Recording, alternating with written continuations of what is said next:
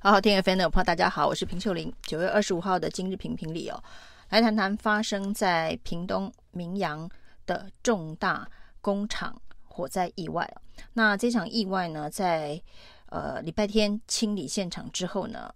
重大的伤亡呢，确认是有十人死亡，一百零九人轻重伤。那十个死亡的人员当中呢，有四名是消防队员哦。那整起事件呢，现在已经进入必须检讨就责的阶段了。那到底火灾发生的原因是什么？而根据了解呢，这一家公司啊，做高尔夫球代工的明扬，它在经济部所登记的产业类别是娱乐产业。那娱乐产业的话，跟登记为化工产业最大的不同是，它不需要一年两次的化学灾害演练。那至于明扬的这个工厂生产的制程，应该属于娱乐产业还是化工产业？这恐怕是经济部的加工出口处，它的主管机关必须完整出来说明的。如果呢，有经过实地的工厂的考核以及安检的话，应该会知道这就是一家化工厂，因为它中间是有非常多的化工原料。那到底为什么它可以登记为娱乐产业？它是不是有进行一年两次的化学灾害演练？这个恐怕是现在呢，政府不管是屏东县政府或是经济部，必须给大家的答案了。那根据现救灾现场所传出的讯息哦，这个明阳。有在化学云上面传上传所谓的公安安检报通报，但是呢，他最后一次上传公安安检通报的时间是二零一六年了。从二零一六年之后呢，他就没有再上传公安安检报告，是因为他已经都完整的接受了，不管是屏东县政府或者是经济部出空。出口加工处的这一个公共工业安全的安检通报，不属于三十项重大危险这个物品需要通报的范围，还是呢？这根本就是政府部门的怠忽职守。那这件事情呢，这个重大的灾害必须分两个层次来检视。究责一个部分当然是现场救灾的指挥调度。那如果呢，化学云上面所提供的相关的资讯是完整的，那到底屏东县政府的消防局的指挥系统是不是完全的借接了相关的资讯呢？包括了这个消防局的局长徐美雪第一时间提出，因为喷水才发生大爆炸，那后来又改口，就根本还没喷水之前呢，就已经发生。大爆炸了。那所谓的还没喷水之前，指的是原本的救灾 SOP 仍然是要喷水吗？那屏东县的消防局有完整的掌握了这个工厂的这个易燃物品以及存放的物品，该使用的消防救灾相关的工具设备。以及流程嘛，这个部分呢，呃，属于救灾的部分，有没有疏失？有没有事前的这个指挥调度，以及事后呃的相关的这个警戒措施哦？那是不是适当？这是属于屏东县政府消防局必须回答外界的责任。那另外呢，在这一个有关于工业安全检查的安检通报这个部分呢，到底是地方政府负责还是经济部负责？那这个也必须要由政府来做完整的检讨报告。那现在呢，则传出哦，这个公明阳是。这个血汗工厂啊，过去呢超时工作的老茧曾经被开罚三次啊。那在开罚三次之后，就没有进一步的相关作为，才会让这一次呢，仍然是在超时加班三班制的机器运转全开的状况之下，发生了这一起不幸的爆炸造成的重大意外。那这也是经济部负责劳检必须要告诉大家的，所以到底公安检查、劳动检查，到底是不是放水松懈，或是有其他的这一个呃不法的事情哦，恐怕都必须要一一的交代哦。那这中间当然政府监督的责任是非常的重大。可以，我们可以看到呢，但是我们看到呢，包括了民进党立院党团呢，针对这件事情，目前的质疑对象都是质疑厂商啊。那对于质疑政府治理，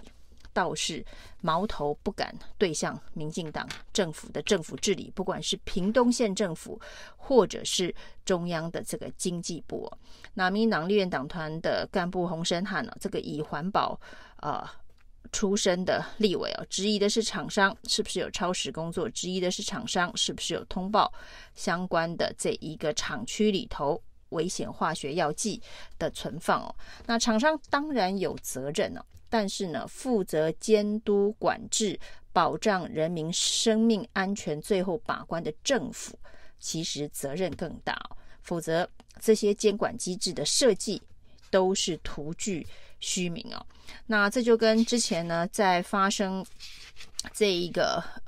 相关的重大消防意外，不管是这个新屋保龄球馆的大火，或者是呃桃园的这个晋鹏工业。厂区的这个大火之后，那民进党政府都说要增加消防预算哦，那增加消防预算以及增加消防人力哦，那甚至提出具体的目标，五年增加三千人的消防人员哦。但事实上呢，呃，从这个蔡英文总统喊出五年增加三千人之后，到现在只增加了一千六百九十六人呢，那增加的比例只有百。达成率只有百分之五十六，那预算的编列更是啊，所谓的超时的加班费换成补休、行政嘉奖等等啊。那在目前人力不足、消防员超时加班的状况之下，因为只有一万九千块的这个加班费的天花板哦，所以大部分都是以行政嘉奖的方式来转换的处理哦。那整个对于消防的预算、消防的人力的规划等等哦，那虽然呢，在二零一九年曾经消防法修过，包括了调查资讯退避，也就是说，这是发生在二零一八年敬鹏这个工厂化学药剂没有申报，造成大爆炸，六名消防员不幸殉职的这个事件之后呢。二零一九年隔年呢，消防法进行了修订啊，那就提供了调查资讯以及退避权等相关的这个消防救灾的时候呢，保护消防队员的一些相关的法制化。但显然在这一次上面呢，仍然没有办法完全的发挥作用。那到底是在落实整个法律的过程当中，有所疏漏，还是呢？啊，修法只是为了当时发生的重大意外灾害对外界的回应哦。事实上，回到了这个政府体系里头呢，并没有完整的落实修法。所以这件事情可以看得出来哦，就是大家也许看准了选民是这个今天公祭，明天忘记哦。那以这个新屋保龄球馆当年的这个大火发生在大型的农地。违建上啊，那郑文灿市长在当时曾经宣誓要把桃园大农地上面的大型违建立刻拆除，结果后来呢，遇上了他的这个金主日益纺织所购买的农地上面的大违建哦，一直到现在却都没有拆除。那这当然也是呃，当社会重大的这个灾难事件过去之后呢，政治人物赌的都是人民的记忆，时间是非常短的。那二零一八年的敬鹏大火悲剧，在这一次的这个明阳当中重演哦，所以必须说，这应该是治理的人祸，而不是天灾哦。那这过程当中呢，这一个现在民进党正要参选总统的赖清德，又提出一套要全面的。改革消防相关的体制，增加消防的预算的口号。那事实上，他在担任行政院院长的时候哦，最具争议的言论呢，就是当时讨论的，包括了捕蜂抓蛇这些工作呢，到底要不要请消防队员去做？因为人力不足，已经都提出五年必须增加三千员额，然后呢，消防队员的加班时数呢？超乎预期的高等等相关的因素，结果呢，这个赖清德对于当时的这个大家的质疑，则是说，对叫消防队员去抓风、去捕风抓蛇是做功德的一环哦，那应该还是可以请消防队员来做。那这只是对于整个消防体系。在台湾社会，他所应该得到重视程度的一种心态的显现哦。当赖清德是这样子的一个心态，郑文灿在处理桃园大型违建以及这一个化工厂大爆炸的两起重大的灾难之后，对于整个政府里头有关于消防体制该如何的改进，以及对于工厂。化特别必须列管的化学工厂的检查的落实严重程度哦，那如果是经济部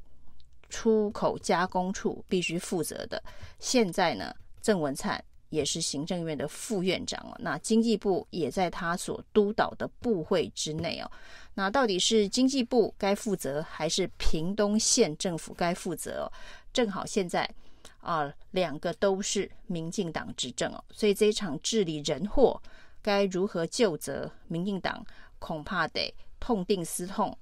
极难再有任何甩锅的空间了。以上今天的评评理，谢谢收听。